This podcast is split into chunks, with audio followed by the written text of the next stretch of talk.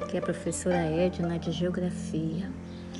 Hoje iniciaremos um debate com informações acerca dos blocos econômicos. Em síntese, o que é o bloco econômico?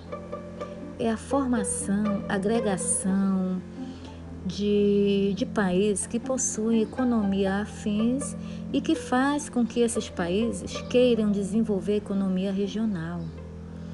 Todo bloco econômico ele passa por etapa. O que são etapas?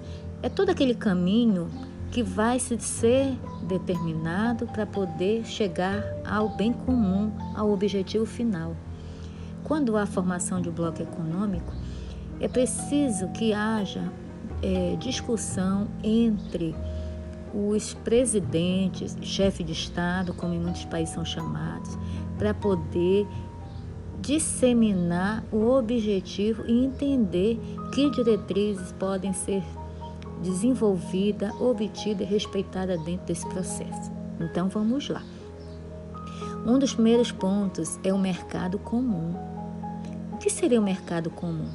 Seria aquela etapa onde, dentro das negociatas, os países membros, que são chamados países que compõem um bloco econômico, vão determinar que produtos podem ser liberados dentro da circulação, da entrada e saída desses países.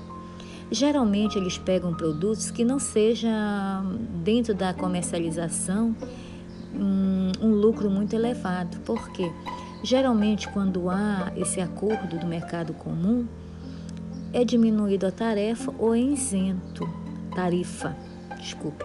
Então, esse primeiro ponto dá condições da entrada e saída. Por exemplo, o Brasil pertence ao Mercosul. Você pode entrar livremente em qualquer país que fazem parte desse bloco econômico, que são chamados países membros. Quais são os países membros do Mercosul?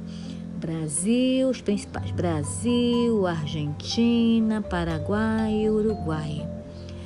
Então você não precisa do passaporte como ponto crucial para sua entrada. Qualquer documento que você tenha que comprove que é você, que é você, você pode estar intermediando a tua entrada.